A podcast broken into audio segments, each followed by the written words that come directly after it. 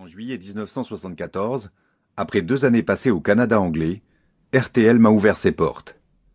Ou plutôt, quatre personnages de la première station de radio de France se sont intéressés à ma façon de travailler à l'anglo-saxonne et m'ont donné ma chance.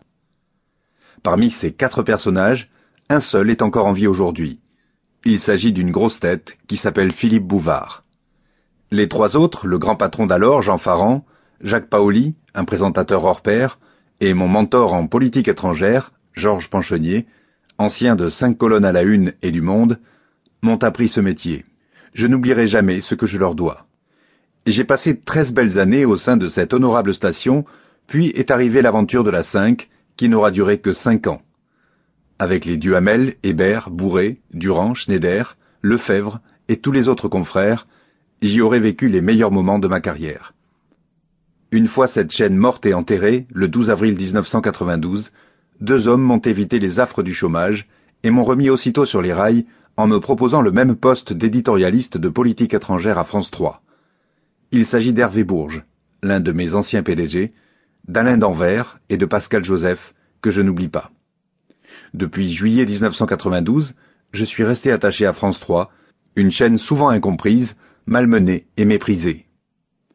L'électron libre que j'ai toujours été y exerce son métier d'éditorialiste en toute liberté. Qui plus est, la direction de l'information m'a toujours permis d'en être l'ambassadeur sur des chaînes étrangères qui ont pour nom CNN, BBC, BBC World, Al Jazeera English et Al Arabiya. À 62 ans, même si mon avenir journalistique est en partie derrière moi, j'aime ce métier. Je garde le fighting spirit, l'esprit du combat, cher aux anglo-saxons, aux Canadiens en particulier, qui ont aussi contribué à ma formation. Je ne regrette rien de ce que j'ai fait, bien au contraire. Certes, depuis mes débuts en 1974, le monde a bien changé. De nombreux séismes ou tsunamis politiques et économiques l'ont ébranlé. Il mettra beaucoup de temps à s'en remettre. Loin du bling-bling, du showbiz médiatique et des intrigues politiques que j'exècre, loin d'une forme de médiocratie naissante, je m'efforce de m'inscrire en faux contre le fast-food audiovisuel qui nous a envahis. Dans un monde en pleine évolution, voire en pleine révolution, il faut savoir prendre du recul et garder son sang-froid. Ce n'est pas toujours simple dans le contexte actuel. En tout cas, j'ai décidé de positiver, même si mon père, grand résistant de la Seconde Guerre mondiale, m'a toujours mis en garde contre la connerie humaine, dont il pensait qu'elle est la chose la mieux partagée au monde. Bref, la télé ne m'a pas rendu fou, comme dirait Bruno Mazur. La technique du FTCH, Friendly Telephone Call Harassment, le harcèlement téléphonique amical que m'ont enseigné les anglo-saxons, m'aura permis de rencontrer et d'interviewer plusieurs fois sept présidents américains et leurs secrétaires d'État, trois présidents russes, huit premiers ministres israéliens, l'ayatollah Khomeini et les principaux chefs d'État arabes, anciens et actuels, renversés ou pas, sans oublier quelques Européens. Entre conversations privées, interviews et anecdotes, je me propose de vous faire partager une partie de leur univers pour mieux comprendre leur façon d'être et d'agir. Après tout, on réalise que ces dirigeants de la planète sont des mortels qui, comme nous, au bout du chemin, quitteront ce monde les pieds devant. Qu'auront-ils eu de plus que les citoyens que nous sommes? Le pouvoir, me direz-vous.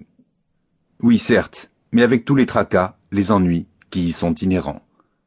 Dans le monde dans lequel nous vivons à présent, avec une actualité qui chasse l'autre à grande vitesse, leur pouvoir est de plus en plus fragile et éphémère, comme nous le montrent les révolutions arabes. Plus que jamais, les chefs d'État doivent comprendre qu'ils sont là pour servir le peuple qui les a élus, même si les clivages culturels existent toujours d'un continent à un autre.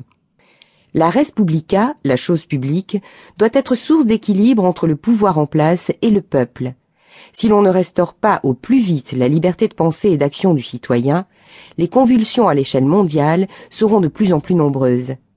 Il est fini le temps du pouvoir pour le pouvoir. Les opinions publiques sont loin d'être idiotes. Elles veulent à juste titre plus d'honnêteté, de transparence et de respect de la part de leurs dirigeants. Ceux dans le monde arabe et en Afrique qui n'ont pas compris cela feraient bien de méditer et d'agir dans le bon sens avant qu'il ne soit trop tard. Le problème aujourd'hui, c'est qu'il est plus facile d'abattre une dictature que de bâtir dans la foulée une démocratie au sens où nous l'entendons. George W. Bush a commis l'erreur de vouloir imposer à l'Irak une démocratie de type occidental qui n'a rien à voir avec la culture arabo-musulmane. Les Occidentaux doivent aussi arrêter de s'ériger en donneurs de leçons et en juges.